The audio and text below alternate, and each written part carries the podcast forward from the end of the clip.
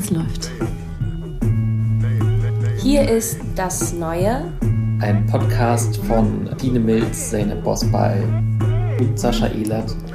Von Das Wetter und dem Theater Neumarkt. Unterstützt von Poel. Hallo zusammen.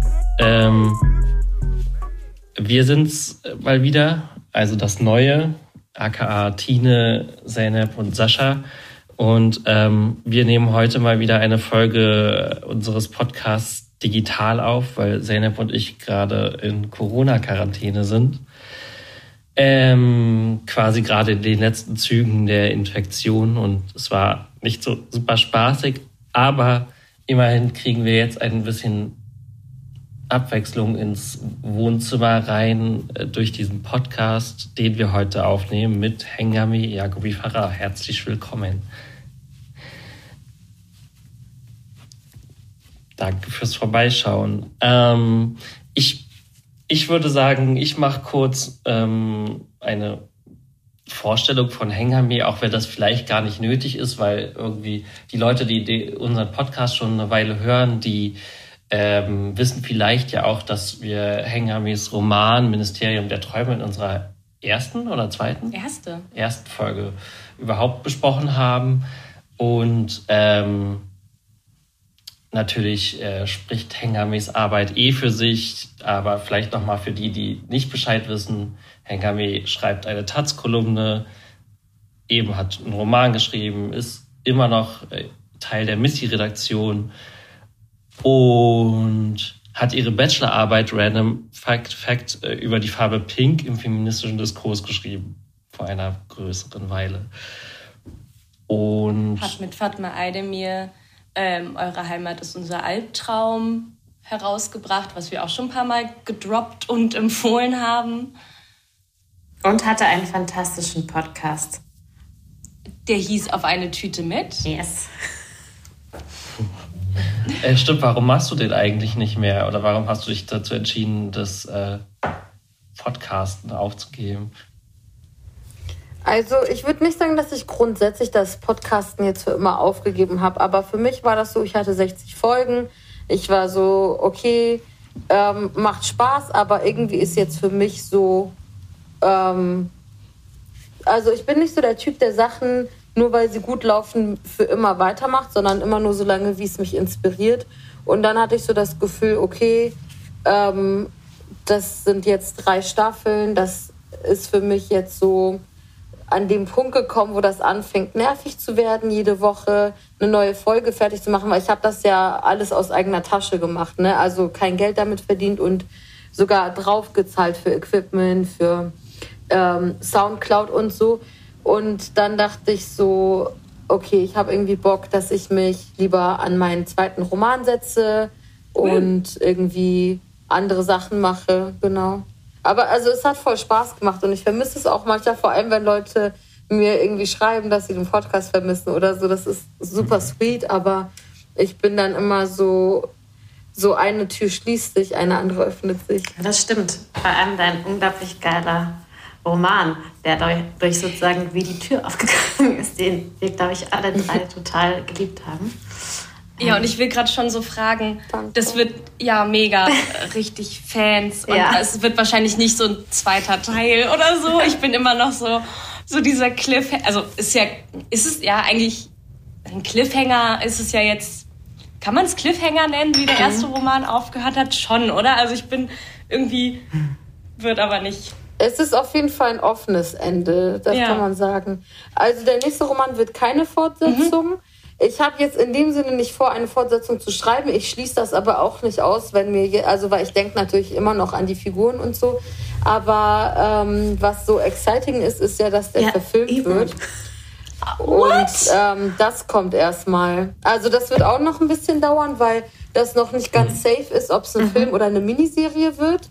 Aber Komplizenfilm und Geil. Jünglinge machen das zusammen. Das heißt, ich freue mich total fantastisch. ähm, zu sehen. Also ich finde es auch schön, das dann so aus der Hand zu geben und so das so an äh, Menschen, deren Arbeit ich liebe, so weiterzugeben und dann noch mal zu gucken, was die draus machen. Aber bist du dann im Prozess vom Drehbuch ein bisschen mit involviert oder gibst du komplett ab? Also ich habe eine beratende Rolle. Bisher habe ich noch gar nichts gemacht, aber wir werden irgendwann dieses Jahr auf jeden Fall uns zusammensetzen und die erzählen mir mal, was sie sich überlegt haben und so. Aber ähm, das Ding ist ja, es wird ja sicher unglaublich viel gekürzt. Mhm. Und ich finde, so die Arbeit, den eigenen Roman zu kürzen, muss die Person, die mhm. den geschrieben ja. hat, echt nicht machen. True. Ja, das stimmt. Und was ist mit Theater? Gibt es eigentlich schon sozusagen eine Theateradoption oder eine Anfrage, es für Theater zu machen? Weil ich, wir haben tatsächlich schon ja. drüber nachgedacht, aber es ist dann doch ein sehr deutsches Buch, das in der Schweiz, glaube ich, extrem schwierig sozusagen in den Kontext zu setzen ist, dass sich sozusagen eigentlich deutsches Theater viel besser anbieten würde. Aber wir haben auf jeden Fall darüber auch geredet. Aber in Zürich ist da da irgendwie ein bisschen kom also komplexer, das sozusagen auf die Bühne zu bringen. Mhm. Ja, macht voll Sinn. Also es gab ähm, mehrere Theater, die das machen wollten und dann erstmal wieder äh, auf Eis gelegt haben, weil es schwer war, mit ihren Ensembles ein Stück zu besetzen, was ohne weiße Leute ist. Äh, oder obwohl weiße Leute keine Hauptrollen haben. Mhm. Und jetzt ist es aber so, dass es nächstes Jahr eine Uraufführung geben wird in Kassel. So geil, Kassel ist so krass progressiv. Die holen da echt viele gute Bücher, also vor allem sozusagen Romanadaptionen hin, was ich echt nicht gedacht hätte. Also es ist dein Buch und auch Jovanas. Jovana schreibt auch ein mhm. ähm, Theaterstück oder macht auch Regie in Kassel. Das ist ziemlich cool, was eigentlich in Kassel passiert, was man immer vergisst, weil Kassel einfach wirklich so eine weirde Stadt ist. Voll. Ich bin auch voll gespannt, weil ich bin in Kassel nie ins Theater gegangen und dann aber genau, die machen nice Sachen und ich bin gespannt. Ich war tatsächlich nur einmal in Kassel im Theater und da habe ich Ersans erstes Stück, das er in Kassel gemacht hat, angeguckt und zwar ähm, Tyrannis. Also das dann so eingeschlagen hat wie eine Bombe und ich war da irgendwie in der HP1 oder so und dachte, krass, das Stück ist so fantastisch, aber hat auch da schon gezeigt, ah, die trauen sich wirklich was in Kassel. Das ist halt das Ding, ne? Voll viele von diesen großen Stadttheatern, Kassel, Oberhausen und so, also selbst wenn die Theater irgendwie coole Sachen machen, wobei bei Oberhausen gab es ja auch den Rassismusskandal und so, 2018 aber mhm. oder 19, genau, jetzt machen die coolere jetzt. Sachen. Aber wer will da in mhm. dieser Stadt leben? Ich meine, das Ding ist, wenn du im Ensemble oder so arbeitest, hast du wahrscheinlich eh kein anderes Leben mhm. ähm, in der Zeit, in der du dort bist. Und dann ist es so ein bisschen egal, was die andere Stadt ist oder so. Aber ähm, ja. Mhm. Naja, ähm, ich versuche mal einen halb eleganten Schlenker äh, zurück zu dem zu finden, über was wir eigentlich sprechen wollten, mhm. nämlich äh, bevor wir darüber reden, wollte ich noch mal fragen, weil du ja eben, weil du gerade an deinem zweiten Roman arbeitest, aber ja auch auf Instagram schon so regelmäßig auch quasi Leseempfehlungen gibst oder zumindest so postest, was du gerade liest. Ähm, wie wichtig ist dieses, ist das Lesen für dein Schreiben? Extrem wichtig. Also es geht mal, es geht gar nicht darum, dass ich irgendwie was abschreibe oder so, sondern das gibt mir einfach so äh, krass Assozi krasse Assoziationsketten.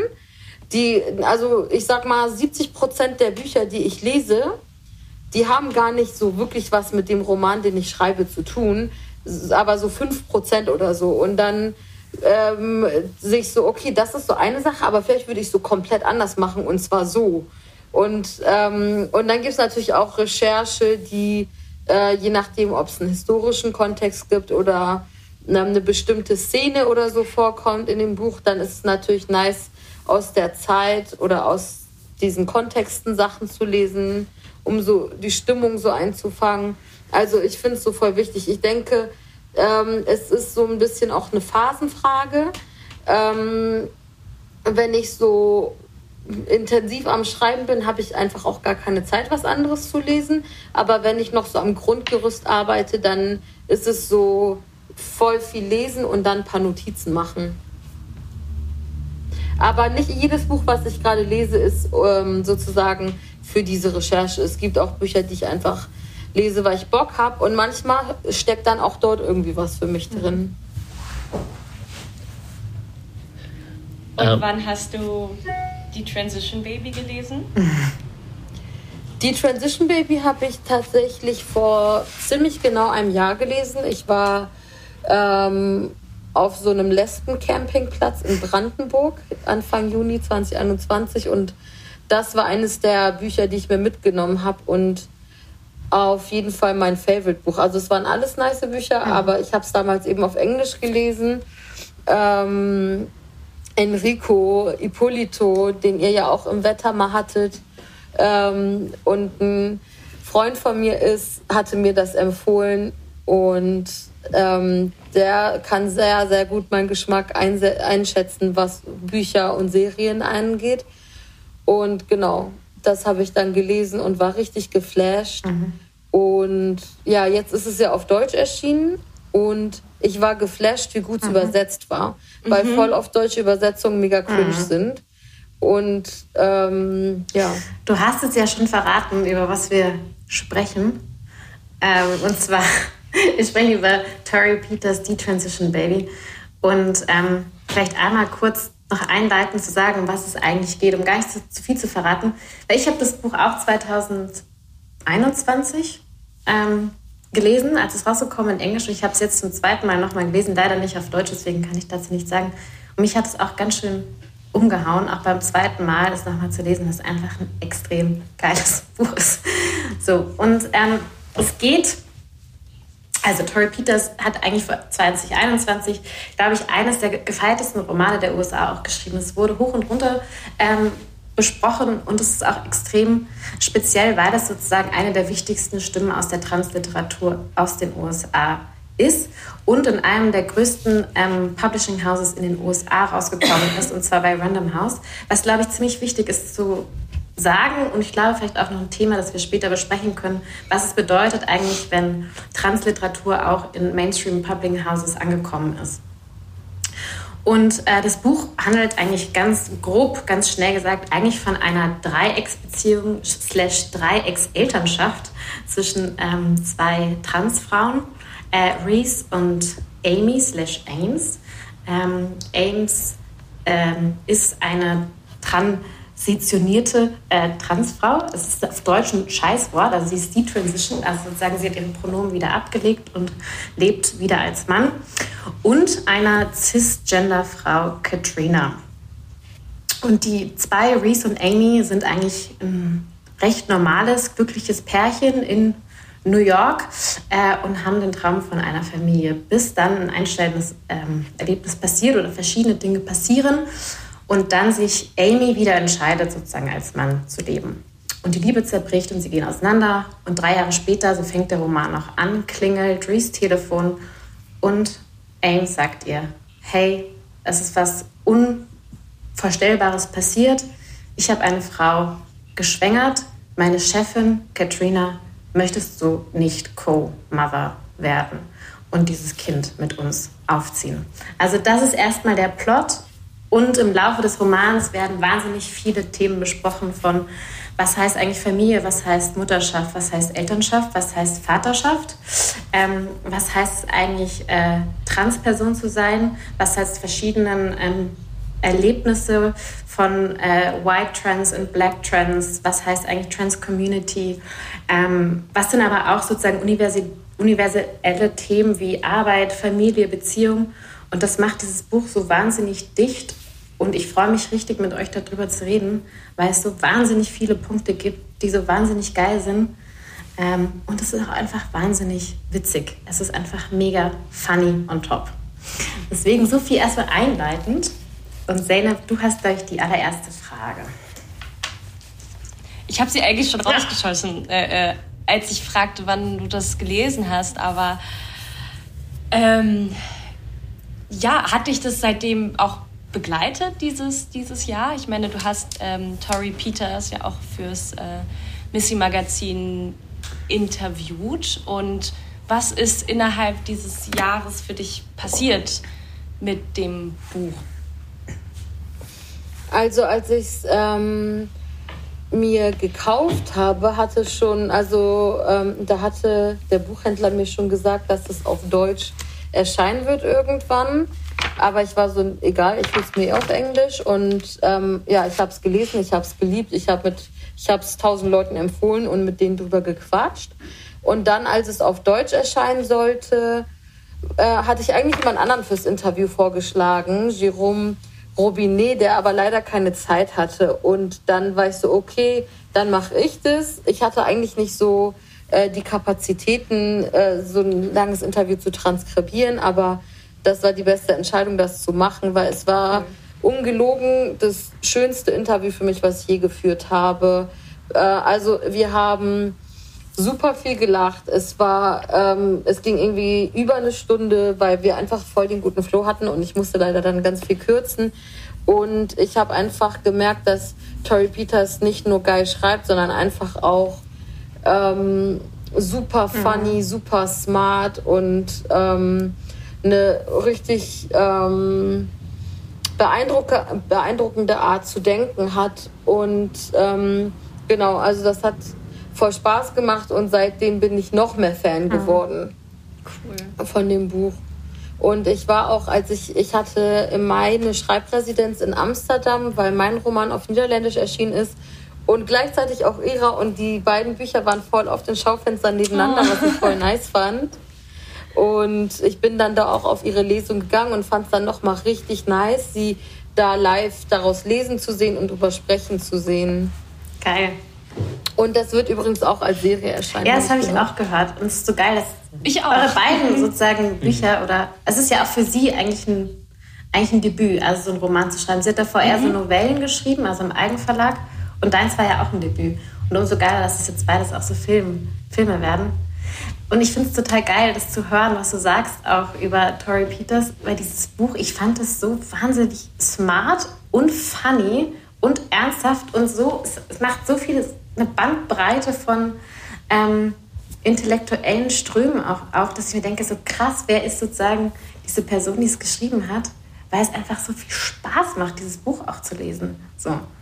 Also ich hatte selten auch so ein Page, es ist auch ein Page-Turner, muss man sagen. Also man verschlingt es richtig. Es ist nicht ein Buch, das man sagt so, ah, ich lese mal so fünf Seiten und dann lese ich irgendwie später weiter. Ich habe das beim ersten Mal schon in einem Tag gelesen und beim zweiten Mal jetzt eigentlich auch so durchgeflutscht. So. Ich finde es halt voll schön, weil sie so, so überhaupt nicht ähm, judgy ist äh, in dem, dass sie sagt, wie ein Buch geschrieben sein muss, ne? Und dass sie irgendwie sagt, so ja, es hat irgendwie, oder es wird irgendwie auch ganz oft in so äh, mit, mit so dem Term äh, äh, Soap Opera mäßig beschrieben. Ne? Also, dass es so ganz viel darum geht, dass es sich so leicht wegsnackt beim Lesen. Ähm, und dann kriegt es aber ähm, plötzlich so voll die Tiefe. Und dann hat es wieder diesen wahnsinnig entwaffnenden Witz auch. Und dass sie irgendwie so sagt, eben diese, ähm, vor allen Dingen auch in dem Interview, ähm, dieses Ding von müssen, also dieses, dass, dass Trans-Themen immer oft ähm, so eine Ernsthaftigkeit, ähm, also so dass das so eine Ernsthaftigkeit mitschwingt und dass sie dann so meinte, aber sobald du die Last der Repräsentation erstmal so von dir wirfst und, und, und nicht mehr so dieses überdimensionale, ich bin verantwortlich für alles und das muss für alles stehen. Und nein, das darf auch kritisiert werden und es darf auch lustig sein und ich schreibe das jetzt und versuche mich darin nicht zu zensieren, indem man die ganze Zeit so kleine KritikerInnen im Kopf hat und wer könnte das wie finden und dann einfach ähm, witzig sein zu dürfen und das für sich und seine Friends in erster Linie zu schreiben und dann, bam, wird es so ein krasser Bestseller. Das fand ich mhm. total, total toll, weil dadurch wird es dann auch eben universell oder ähm, dadurch ist es eben nicht nur, whatever that means, Transliteratur, maybe. Mhm. Was ich, ja? also das ist auch, was ich so mit am beeindruckendsten fand an dem Roman, dass es für mich als Transperson ähm, nicht langweilig war. Also, weil, und das sage ich gar nicht jetzt auf, also ich respektiere alle Transleute, die schreiben, aber es gibt einfach sehr viele Texte und Bücher, die geschrieben werden, die irgendwie so Resilienzgeschichten sind, die eine Geschichte über eine Transition sind oder die einfach nur sad und depressing sind. Und da muss ich einfach sagen, für mich, mich juckt das nicht so. Also, weil voll viele meiner Friends, inklusive mir selber, sind trans und auch also unterschiedlich auf dem Spektrum auch so verortet. Und ich muss nicht lesen, ähm, wie es sich anfühlt, ähm, irgendwie als Transperson diese oder jene Alltagsaktivität zu machen. Äh, und das würde ich auch ausweiten mhm. auf Themen wie Sexismus oder Rassismus. Und das ist auch, was Tori Peters im Interview meinte. Hier geht es nicht darum, wie ist es für eine Transperson am Flughafen, sondern was machst, wie machst du aus dieser Realität Kunst? Und das fand ich nice, weil äh, so der Humor ist einfach auch an Transleute gerichtet und nicht sozusagen auf Kosten von Transleuten.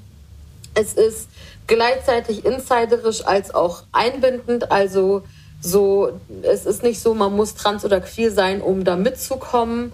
Und es ist einfach mit so einer queeren Selbstverständlichkeit geschrieben, die und so einem Selbstbewusstsein, was ich mir viel, viel mehr in Literatur auch wünschen würde.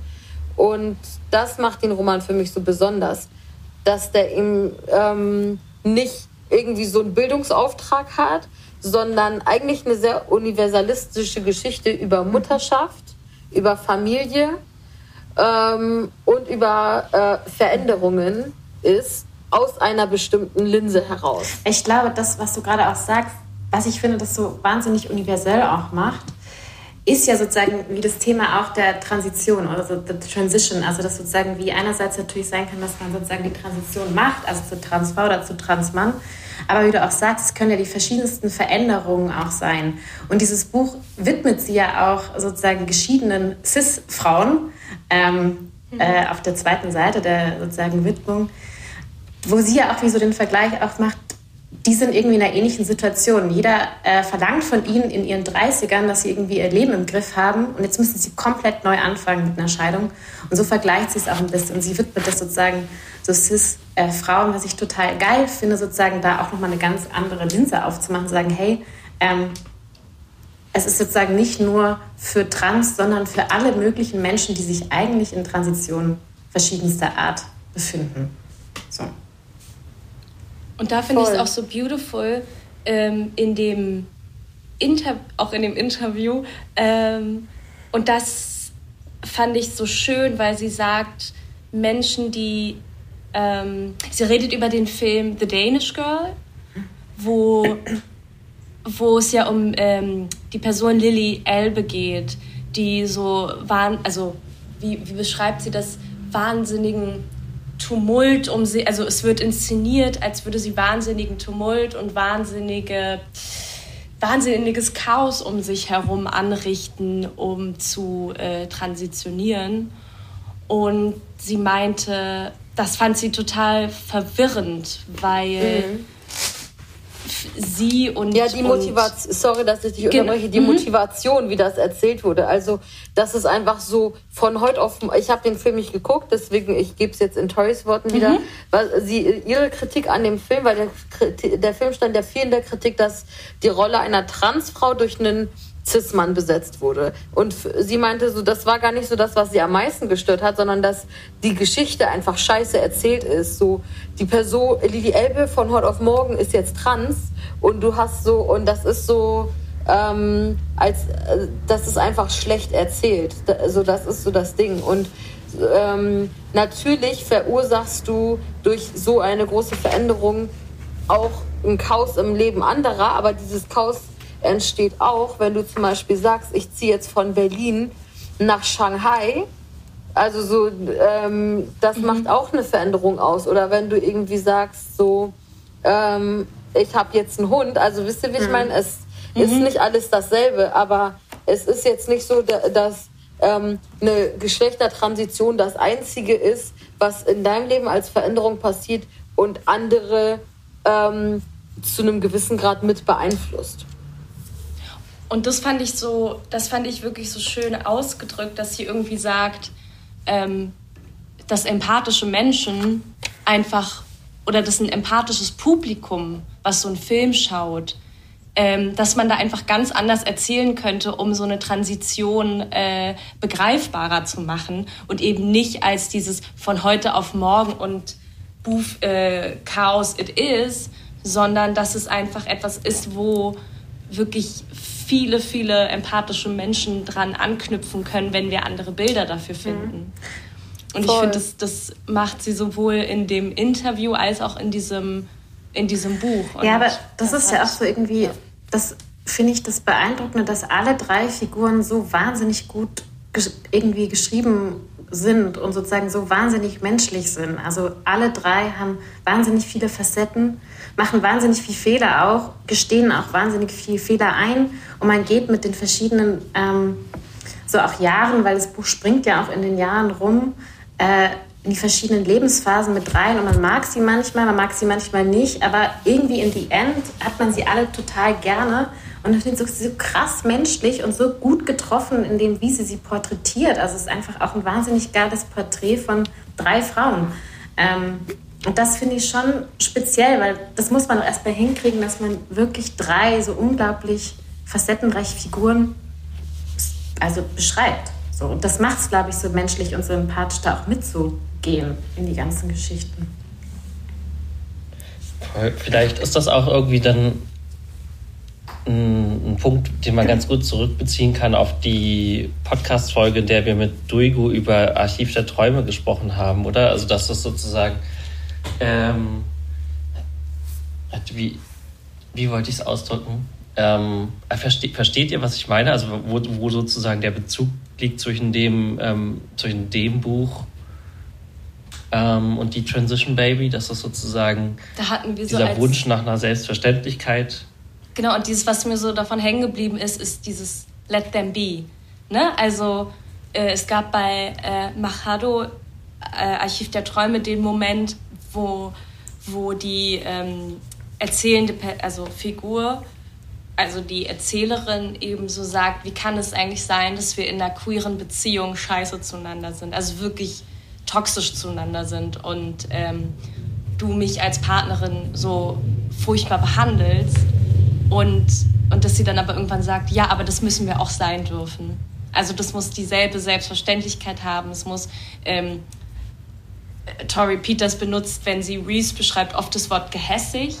Dass es eine, eine gehässige Person ist auch. Aber das muss sie auch sein dürfen. Und das ist halt diese Selbstverständlichkeit, dachte ich vielleicht. Genau, also dass halt queere Transfiguren und, und so weiter und so fort nicht mehr nur entweder halt nur gut oder nur schlecht sein können in Literatur oder Kunst allgemein, sondern halt eine ähm, menschliche Komplexität zugestanden wird, die halt realistisch ist ähm, oder die, die einer realen Person gerecht wird. Und dass das sozusagen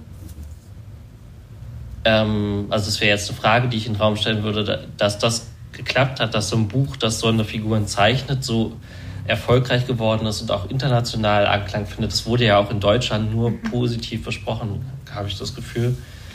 Und halt auch von so konservativen äh, Feuilletons aufgegriffen und so. Ist das schon was, was bedeutet, dass man irgendwie in dem Diskurs oder in einer auch äh, eines Findens von Selbstverständlichkeit von diversen Identitäten in einer Gesellschaft tatsächlich vorangekommen ist? Also ich glaube, ich würde kurz noch mal einen Schritt zurückgehen wollen. Und zwar ja. ist das Archiv der Träume, auch wenn in der deutschen Übersetzung mhm. Roman draufsteht, gar nicht Fiction, sondern es ist eine Memoir. Also mhm. Carmen Maria Machado hat sich nichts ausgedacht, sondern es ist einfach ihre Ex-Beziehung. Und ja. ähm, und zwar unzensiert sozusagen. Also sie hat da nichts beschönigt. Und ähm, das ist halt so die Realität. Aber sie hat es ja eigentlich in eine Kunstform gebracht, oder? Das also, das ist, finde ich, einen spannenden. Es ist halt eine experimentelle Memoir. Sie hat es ähm, und das macht ja queere Literatur mhm. aus. Nicht, dass LGBTQI-Personen vorkommen, sondern dass die Form queer ist. Und sie hat da halt mit verschiedenen Fragmenten, die sie in verschiedene Genres gemacht hat und so reingebracht. Also so es ist eine Memoir, aber mhm. es ist halt äh, von der vom Narrationsstil halt experimentell, aber es ist nichts ausgedacht sozusagen. Die Art, mhm. wie sie es erzählt, ist halt sozusagen ähm, Also es ist halt jetzt kein Gedächtnis durch ihren sozusagen. künstlerischen, ja. So, durch ihren und na natürlich ist es genauso Literatur und Kunst wie ein Roman, aber es ist halt ähm, nicht Fiction. Und äh, sie hat ja auch irgendwie so ein bisschen Essay-Form reingebracht mhm. mit Zahlen aus, äh, wie es um Gewaltbeziehungen, Queen-Gewaltbeziehungen aussieht und so. Ähm, aber ich glaube, was Tori Peters und äh, Carmen Maria Machado besonders gemeinsam haben, ist, dass sie es beherrschen, eine queere Literaturform ähm, anzuwenden und nicht einfach nur sozusagen ähm, äh, die Figuren sind anders als jetzt in den herkömmlichen Romanen, aber die Form ist dieselbe, sondern sie subvertieren einfach Literatur und das beeindruckt mich an den beiden. Und um auf deine Frage zurückzukommen, Sascha, ich finde es mhm. richtig nice, dass ähm, in Literatur nicht nur, also dass Figuren, die nicht irgendwie einer Hegemonie irgendwie zuzuordnen sind, also indem sie queer sind, indem sie trans sind, indem sie rassifiziert sind und so weiter, dass es halt nicht bedeutet, dass sie deswegen moralisch einwandfrei sind. Weil das ist so dieser Diversity-Trend auf Netflix, der mich übertrieben, äh, übertrieben aufregt, wo alle Leute voll cool mit allem umgehen und alle, also so, ich bin so, in welcher Welt passiert das? So, das ist einfach ähm, ich verstehe, dass man nicht jeden Scheiß reproduzieren will und das muss man meiner Meinung nach auch gar nicht. Aber ich finde es, wenn wir jetzt zurück zu Tori Peters kommen, ähm, super nice zum Beispiel, dass Reese ähm, als Figur einfach bitchy ist, dass sie teilweise manipulativ ist, dass sie ähm, nicht unbedingt ähm, die Vorteile anderer, sondern vor allem ihre eigenen so im Kopf hat. Und was ich besonders beeindruckend finde, ist, dass sie von Katrina ständig ausgedribbelt wird, wenn sie versucht, Oppression Olympics mhm. zu spielen. Wenn sie zum Beispiel so äh, Katrina mhm. Transfeindlichkeit vorwirft, weil sie sagt, so ja, äh, du, so für mich als Transfrau ist Mutterschaft voll das komplexe Thema. Und Katrina ist so, ja, für mich als Chinese American Frau ist es auch ein mhm. komplexes Thema. Willst du jetzt einen Wettbewerb mhm. starten? Und das macht sozusagen die Perspektive nicht nur so mehr dimensional, sondern ertappt auch die Figuren dabei, wie sie versuchen, sich so Wurmlöcher so zu bauen, indem sie sich so aus Sachen herausziehen und mit ihrer Identität argumentieren. Und wo du sozusagen nicht sagen kannst, die ist die gute, die ist die schlechte oder die ist die privilegiertere und so und die ist die, die weniger Privilegien hat oder so. Und äh, das finde ich so interessant. Weil es auch noch nicht so viel, also ich sag mal so im Mainstream einfach noch nicht, noch nicht so viel gibt. Ne? Eigentlich würde man am liebsten sagen, hä, wie kann es eigentlich, äh, wie kann das sein, dass keine, äh, wie soll ich sagen, ähm, realen, marginalisierten Menschen gezeichnet worden sind. Aber es gibt es einfach noch nicht. Und deshalb ist es so ähm, doppelt und dreifach erfrischend, erfrischend, was für ein Wort. Ähm, äh, toll, wenn, wenn plötzlich so ein Roman rauskommt und irgendwie nochmal so Shoutout an die beiden übersetzenden Personen, weil das ist nämlich auch nochmal so cool, dass man das auch so, ähm, dass man das fast, natürlich muss man ähm, Dinge anders kontextualisieren, wenn man sie nach Deutschland holt, aber ich finde trotzdem, dass es, ein, dass es einen Nerv getroffen hat und ähm, in, in dieser wahnsinnig guten Übersetzung, als dass man viele Dinge übernehmen kann so und nicht sagen muss, halt, stopp, äh, das ist hier aber ganz anders, sondern nein, es ist wirklich so gut, dass, dass man sich so daran ein, ein Beispiel Ja, und sie zeigt halt auch so, wie wahnsinnig komplex diese ganzen Debatten sind. Also, dass es sozusagen nicht nur sozusagen in. Extremen mhm. gedacht werden kann, sondern dass es so wahnsinnig viele Facetten zwischen Schwarz und Weiß, also so, wenn man von Extremen redet, gibt. Also die oftmals gar kein Gehör mehr finden irgendwie in momentanen Debatten. Und das macht das Buch ja schon wahnsinnig auf, sozusagen, hey, es ist wahnsinnig komplex. Und man kann irgendwie äh, gar nicht in zwei Sätzen irgendwie abgreifen, um was es geht, sondern da sind Geschichten dahinter, da sind Identitäten dahinter, da sind irgendwie andere Geschichten von Müttern dahinter etc. Und das macht es ja wie so geil, also dass hier auch nicht judgy ist in eine Richtung und nicht in die andere Richtung. Und ich kann, aber ich kann mhm. mir auch, also ich kann mir auch vorstellen, dass es sozusagen wie äh, von äh, der Trans-Community auch nicht nur als Lobeshymne aufgenommen wurde, dieses Buch. Also es gab so, glaube ich, ziemlich viele Stimmen, die das auch kritisiert haben, sozusagen, wie sie sozusagen auch die Trans-Community auch darstellt oder auch so eine Detransition eigentlich darstellt, weil darüber wird ja auch selten mhm. äh, in Fiktion auch geschrieben. So.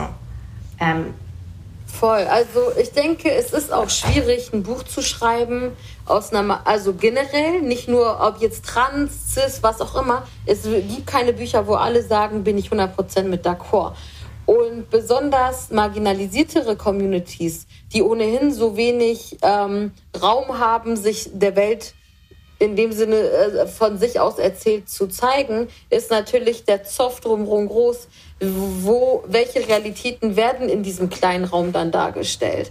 Und äh, der Anspruch an ein Buch oder generell an Kunst kann auch nicht sein, dass es niemand kritisieren darf. Also mhm. ähm, erstmal ist Literatur auch ähm, nicht nur das Inhaltliche und das Diskursive, sondern auch das Schöne. Und es kann nicht jeden Geschmack treffen.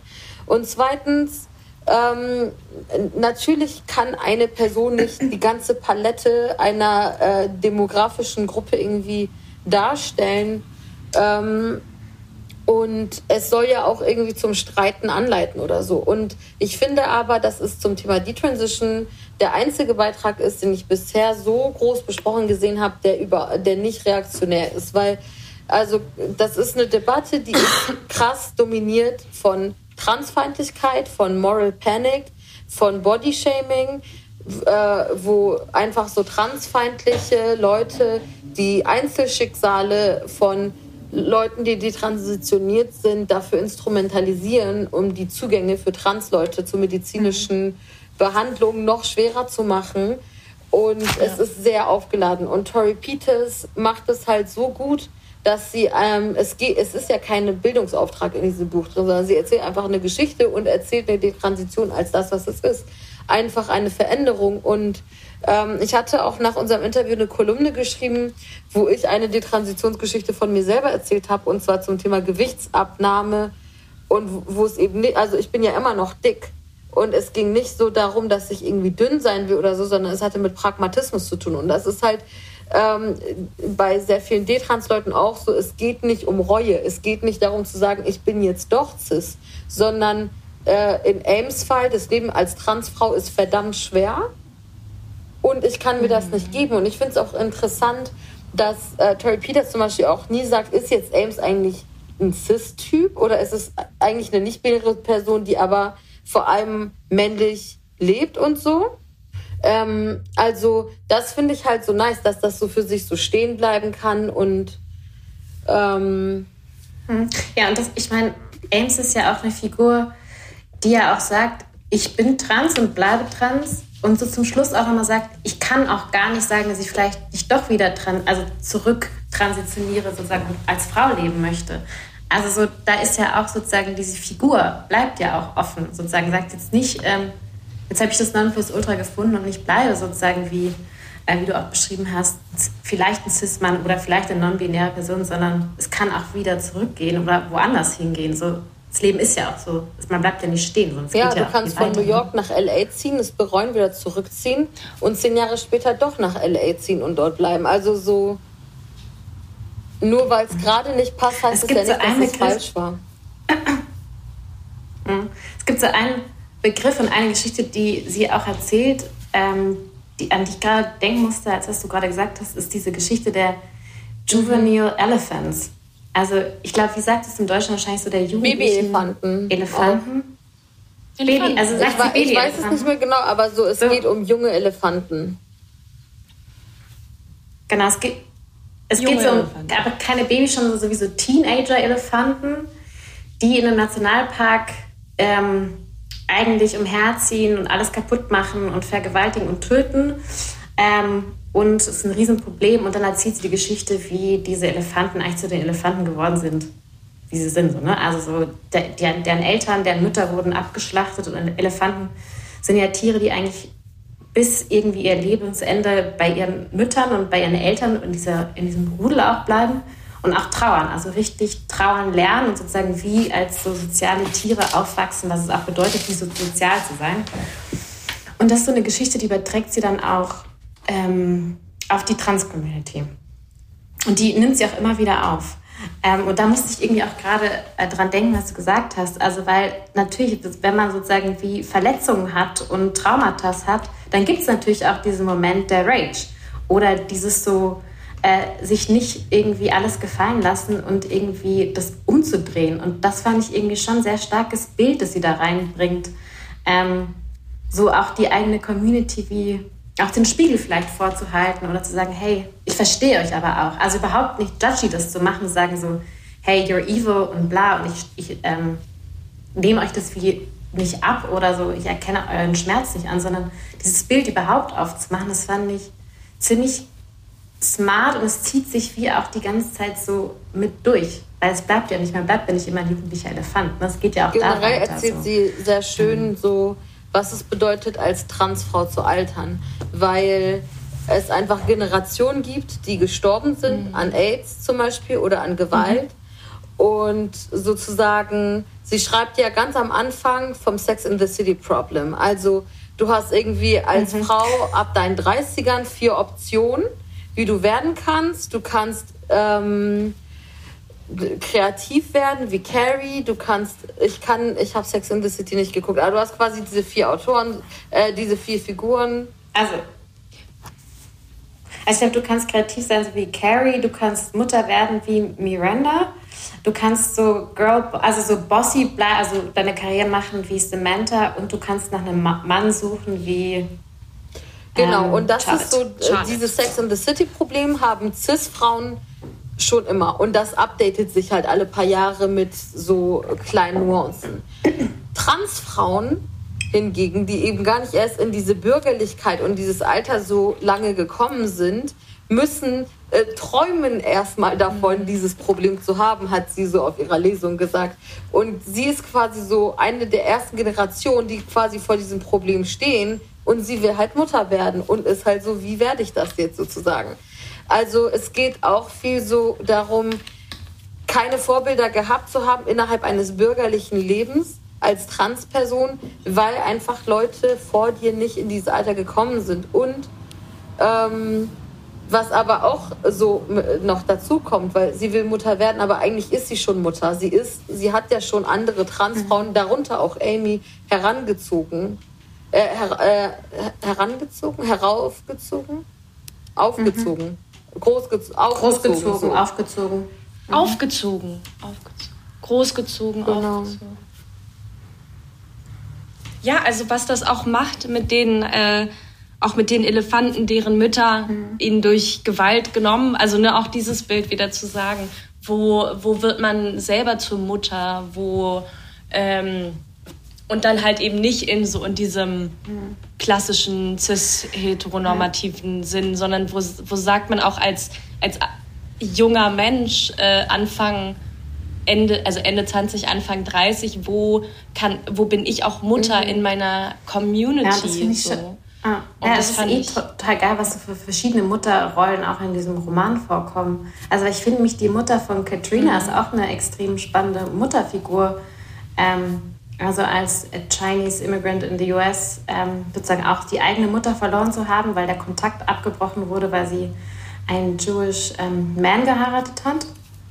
Und dann irgendwie diese Mutter so auch als Ratgeber fungiert, also von Katrina. Und sie sagt, pass mal auf, ähm, das ist, also überleg dir das wirklich, dieses Angebot, noch eine sozusagen zusätzliche Mutter zu bekommen durch Reese, weil ich hätte gerne noch eine Mutter gehabt äh, und am besten hast du noch mehrere Mütter, ähm, die sozusagen mit dir dieses Kind aufziehen und diese Mutter irgendwie immer wieder so eine Figur benutzt, also wird auch und auch dann Katrina irgendwann sagt so, ja, dieses Baby würde dann vielleicht den Link oder den Bond zu meiner Mutter wieder machen, die ihre Mutter wie verloren hat, irgendwie dadurch, dass sie keinen Kontakt. Und das fand ich mhm. schon spannend, weil so die verschiedensten Mütterfiguren da drin vorkommen was Muttersein überhaupt bedeuten kann. Und ich finde eigentlich auch, was es bedeuten kann, eigentlich so, deswegen habe ich noch vorher gesagt, so Elternschaft, also was heißt so Parenting, also was heißt nicht nur auf das Gender zu gehen und was ist eine Mut Mutter zu sein, sondern was heißt es überhaupt, sozusagen die Aufgabe zu haben, sich um einen Menschen zu kümmern. Ähm, und das ist ja auch. Und auch kümmern zu wollen. Also, ne, dass es äh, auch so positiv besprochen ist, aber aus verschiedenen Linsen. Heraus. Ja, und vielleicht auch gar nicht zu können. So, also, das ist ja irgendwie auch. Und auch nicht, genau. So. Und was ist, wenn es eben nicht geht? Also, was, was gibt es da für. Ähm, was gibt es da für Optionen oder eben auch nicht und äh, wo wird es einem regelrecht auch verwehrt. Ähm, und ja, also das ist ich richtig, richtig bereichernd. So.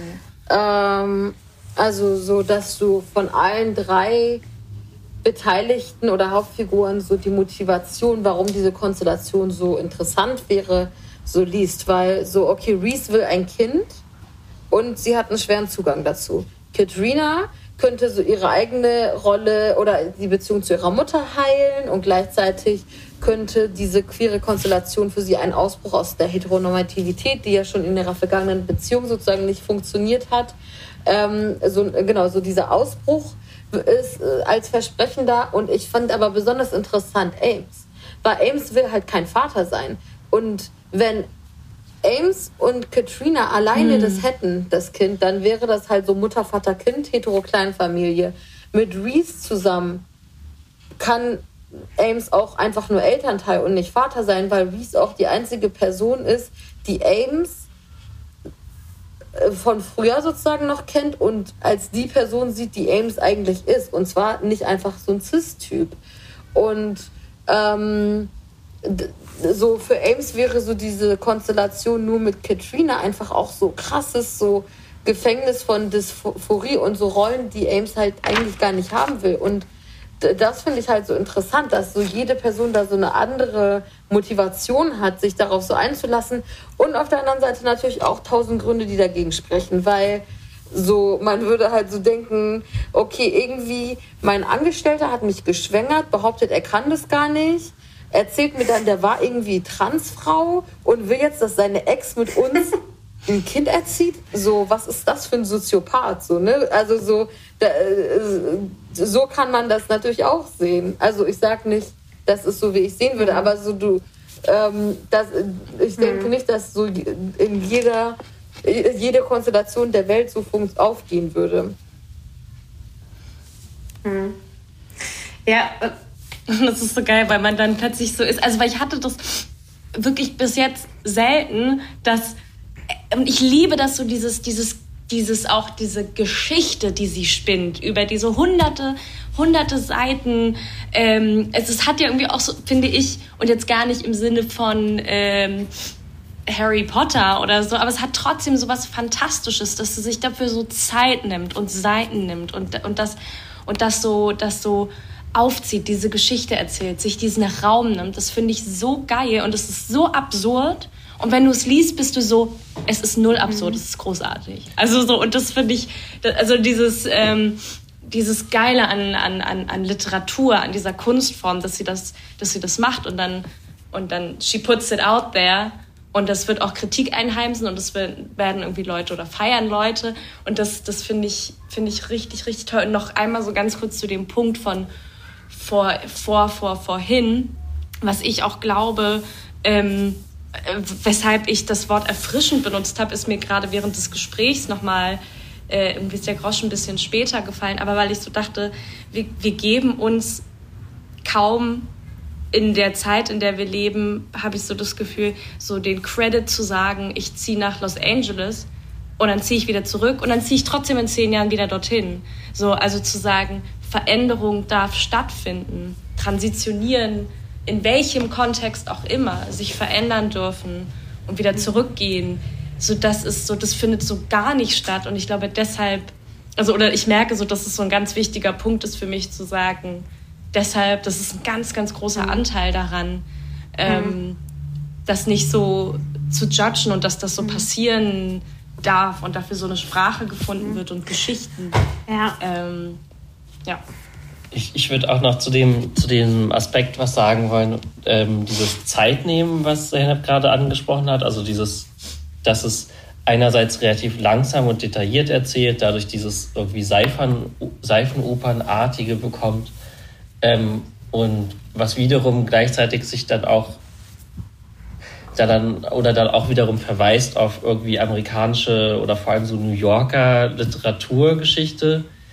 Und ich fand es auch voll interessant, dass ich, ich habe auch noch ein anderes Interview mit Tori Peters gelesen, äh, im, glaube ich, irgendwie Bayerischer Rundfunk oder so, ähm, wo Tori Peters dann wiederum auch darüber gesprochen hat, dass sie schon sehr bewusst auch da somit sozusagen beim Schreiben gedacht hat an so auf, an Autoren wie Philip Roth oder so, ähm, die wie in, also in dem Fall ja auch ein sehr kleines, ähm, spezifisches Milieu gepickt hat, ähm, nämlich das jüdische New Jersey Vorortmilieu und daraus halt Geschichten gemacht hat, die irgendwie auf der ganzen Welt rezipiert wurden. Und ähm, das finde ich inter einen interessanten Ansatz. Ich habe gar keine so richtige Meinung dazu, aber ich finde es einen interessanten Ansatz, dass man trotzdem, ähm, ne, auch wenn man klar aus der queeren Literatur kommt, dann sich sozusagen auf diese ähm, äh, heteronormativen Klassiker bezieht, quasi, um, weiß nicht, vielleicht sozusagen diese Art von literarischer äh, Gesellschaftserzählung irgendwie voranzubringen mhm. oder so. Ja, also voll spannend, was du sagst. Also, dazu, also da habe ich auch, ähm, ich habe letztens ein Gespräch moderiert mit Shaida Basiar äh, im Literaturhaus, wo wir auch darüber gesprochen haben, sozusagen, was so ähm, Literaturinflu, also so Influences sind, die man selber auch hat und warum man sich manchmal schämt, auch zu sagen, hey ja, ich habe Philip Roth gelesen und ähm, ich habe auch Jane Austen gelesen. Es war mega wichtig für mich auch so äh, zum Schreiben selbst, so ähm, wie wichtig eigentlich so Literatur, egal was es für Literatur ist und was für Literatur eben auch wahnsinnig ähm, inspirieren kann. Weil Scheider sagt auch so zu drei Kameraden, das Buch, das sie so am meisten äh, motiviert hat oder animiert hat zu schreiben, war halt auch Eric Remarque die drei Kameraden, ein Buch, das sie vielleicht niemals selber so sich ausgesucht hätte zu lesen, aber es ist ihr zugefallen und dadurch hat sie eine neue Welt irgendwie kennengelernt und äh, sie selber sozusagen inspiriert. Deswegen finde ich ja schon extrem wichtig, dass man auch, also das muss jeder für sich selber entscheiden, ne? aber also ich sehe es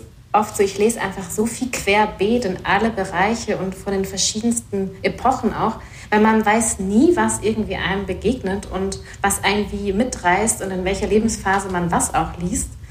Ähm, so, das, aber vielleicht willst du auch mir oder das ist Zeynep noch was dazu sagen. Nur, ich glaube, letzter Satz dazu. Also das mag ich auch wieder an diesem nicht, äh, an diesem nicht verurteilen oder diesem nicht judgy von ihr, ne? dass sie so, dass sie so sagt, so da, da komme ich her, damit bin ich irgendwie das, das habe ich gelesen und daran äh, darf ich mich auch eben vielleicht diese fünf oder drei Prozent bedienen. Äh, who knows? Also was, äh, was mich daran, daran äh, äh, inspiriert, aber wo kann ich das dann auch weiter treiben? Ne? Also wenn man das auch wirklich als so Kunstform sieht und, und das finde ich eigentlich auch wieder einen sehr, sehr schönen Gedanken, dass man das dann auch in einer, in einer Tradition denken kann. So, okay, damals gab es das einfach noch nicht so zugänglich und damals gab es halt so eine mhm. Literatur aber daraus mache ich etwas und, und bringe es in die Welt. Und dann wird es. Ähm, und, und dann das gibt ist ja irgendwie auch das Geile, dass sozusagen wie jetzt auch die Transition Baby in zwei so großen Verlegen, also einerseits bei Ulstein in Deutschland und dann bei Random House in den USA erschienen ist, dass es eben wie ein Klassiker werden kann oder ein Klassiker wird für andere Generationen, weil da irgendwie nochmal was anderes gesetzt wird. Also auch das ein Bekenntnis, ein Glasbekenntnis. Hey, das ist kein Nischenverlag, obwohl Nischenverleger auch extrem auch richtig geile Programme haben, aber das auch nochmal eine ganz andere Reichweite hat, sozusagen, wie, auch wie du sagst, so eine neue Tradition zu werden, worauf dann auch wiederum aufgebaut werden kann. Also sozusagen, wie auch auf dem englischen Cover, das ich habe, ist so ein roter Faden drauf. ähm, also wie auch sozusagen so ein roter Faden weitergesponnen werden kann und weitergebracht werden kann, sozusagen. Und das finde ich irgendwie ziemlich geil. Und ich wollte mich noch mit einer Sache über euch reden, und zwar das Komma äh, im Titel, weil das hat mich an dem, was Herr Hänger mir auch vorher gesagt hat, ähm, total erinnert, weil du hast auch gesagt, dieses eigentlich fast diesen State of In-Between, also diese Figuren, die oftmals in so einem, wie in so einem Limbo sind oder in so einem In-Between-State und so ein Komma ist ja auch so eine Pause oder wie so ein eine Setzung, die da drin ist, weil du hättest es auch ohne Komma machen können, aber dann wäre es ein anderer Titel gewesen. Und äh, Tori ähm, Peters auch in einem Interview sagt, dass, ähm, dass man sich als Transfrau eigentlich so fühlt, als würde man permanent sich selber auf so einem Komma balancieren. Also dieses so in between sein. Also man kann irgendwie, man will irgendwie Mutter sein, kann es aber nicht, muss permanent nach einer Berechtigung suchen. Aber was ist die Alternative, sozusagen die Transition zu machen, um dann sozusagen als Cis-Mann irgendwie die Berechtigung zu haben, so Vater zu werden? Und das finde ich irgendwie schon spannend, dass so, sogar auf dem Titel wie nochmal so eine Setzung gemacht wird. Weil es ist ja wie doppeldeutig. Es ist so einerseits dieses so in between, aber andererseits ist auch so die Transition Baby. Sie ist so. einfach eine geniale Autorin. Also, Deswegen ist es auch ein geniales Buch. Also ich, ähm, ich denke sozusagen, dass es irgendwie so viel Transrepräsentation und so viel aus so dieser Szene mitbringt und so ist so the cherry on top of the cake und so ihre Linse. Aber sie ist einfach eine großartige Autorin und ich finde es mega wichtig, dass man das in so Debatten, wenn wir über Bücher sprechen, die irgendwie geschrieben werden aus einer Nische heraus oder so, dass sozusagen nicht in das Buch ist nicht nur wichtig, weil es eine bestimmte Realität, die wir wenig in Mainstream-Literaturbusiness kennenlernen, erzählt, sondern es ist einfach großartige Literatur. Und das finde ich darf nicht untergehen, weil es oft dann so dieses ähm, diesen Vibe mhm. bekommt von jetzt dürfen die auch mal ein bisschen was erzählen und wenn der Trend vorbei ist, dann löst sich das ab. Nein, es ist einfach, ähm, sie kann geil schreiben, nice erzählen, sie hat die besten Metaphern und Analogien von dem Sex in the City Problem zum jugendlichen Elefantending. Und ähm, ja, also ich freue mich auf jeden Fall noch mehr von ihr zu lesen in der Zukunft. Mhm. Hast du diese Novellen gelesen? Diese nee, die wollte ich mir noch noch besorgen. So. Habt ihr die gelesen? Mhm. Ich auch, weil ich dachte, das ist eben. Mhm. Mhm. Nee, auch noch nicht. Das ist. Habt ihr die Titel parat? Das waren sozusagen, weil eigentlich war das ja gerade ein gutes Schlusswort, aber so als Appendix könnte man jetzt noch sagen, lest auch das. Ähm, ich okay. Aber wir werden es lesen und dann können wir ja nochmal. Ja, das eine war so irgendwas mit Your Friends. Ja. Ja, ich habe das hier, warte. Ah, warte mal, es steht doch bestimmt hinten im Buch drin. Ah, steht hier. Infect your friends. Infect your friends masker. and love and ones. Ist nicht so gut gealtert. Und The Masker. Aber vielleicht gibt es noch also Aber neben den Büchern gibt es noch irgendwie ähm, vielleicht auch, ich musste so an einen Film die ganze Zeit auch denken, den ich wie letztes Jahr auch angeguckt habe, ich glaube in die gleiche Zeit. Und es war Tangerine LA. Ah ja, der ist Kennt schon ein paar Jahre älter, ne? 2016 oder so? Ja, der ist ja, 2015 genau. oder genau so 2015, 16 rausgekommen. Der spielt ja in LA und nicht in New York, aber ich musste total viel daran denken, als sie so über diese Juvenile Elephants auch gesprochen hat, also diesen Rachezug. Also es geht um so zwei äh, Transfrauen in LA und die eine war im Gefängnis und sie findet raus, dass ihr Freund und Zuhälter ähm, sie betrogen hat mit einer Cis-Frau und sie möchten jetzt irgendwie da auf so einen Rachezug gehen. Und das Besondere an dem Film ist, dass der nur mit, ja, mit Handys dem iPhone wurde. Acht? Nee, Müsste älter sein. iPhone 7, also mit, mit so einem bestimmten iPhone-Modell nur, genau. Mhm. Und irgendwie hat mich das total daran erinnert. Ich dachte, krass, den müsste man auch nochmal empfehlen, wenn Leute irgendwie sich auch irgendwie für spezielle Themen interessieren. Und das fand ich nämlich echt einen geilen Film. Also der ist auch wie experimentell. Tangerine. Tangerine, Tangerine LA. Mhm. Tangerine. So. Okay. Oder hast du noch irgendwie was hängen, wo du sagst, krass, äh, müsst ihr unbedingt angucken oder lesen. Ähm, so generell Bücher, die so Transgeschichten erzählen. Ich bin so, ich meine, wo fängt man da an?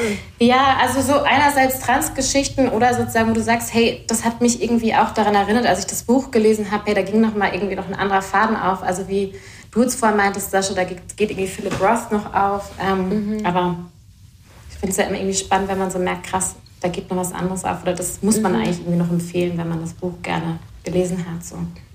Also ich, vielleicht ist es jetzt ein Stretch von die Transition Baby, aber es ist auf jeden Fall auch Transliteratur äh, und ein Klassiker, Leslie Feinbergs ähm, Stone Butch Blues ist ja auch einfach eine lesbische und trans Geschichte, aber es geht zum Beispiel auch trotzdem sehr viel um äh, Gewerkschaftsarbeit, um Polizeigewalt ähm, und ist ja auch aus einer ganz bestimmten so Szene, also so lesbische Szene der ähm, 60er und 70er und 80er in New York und Buffalo. Also so, das ist auf jeden Fall ein Must-Read. Ähm, und ähm, also, weil wir auch über sie gesprochen haben, Carmen Maria Machados Kurzgeschichten sind auch richtig geil. Auch nice, dass sie mhm. einfach vor der Pandemie zwei Kurzgeschichten über Pandemien geschrieben hat. Her Body in Other Parties ähm, mhm. heißt es auf Englisch, genau. Und ähm, genau. Aber in diesem Sinne, ich glaube, man könnte noch über so wahnsinnig viele Dinge sprechen. Ähm, ich kann es nur ein, allen empfehlen, lest dieses fantastische Buch. Also es wirklich haut einen um, auch sozusagen äh, in alle Richtungen.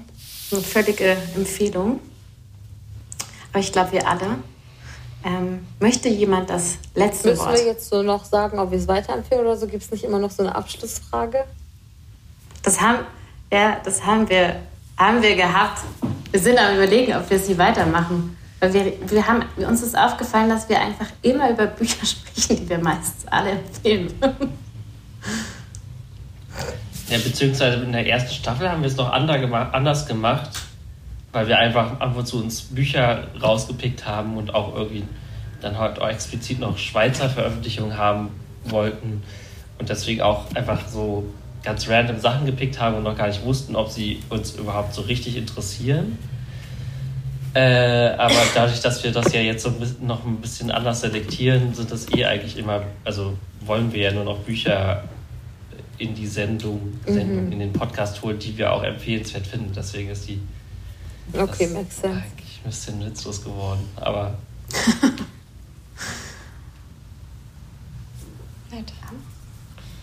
ja, dann würde ich sagen. Ja, danke euch. Danke. Danke. Das war, das war richtig super.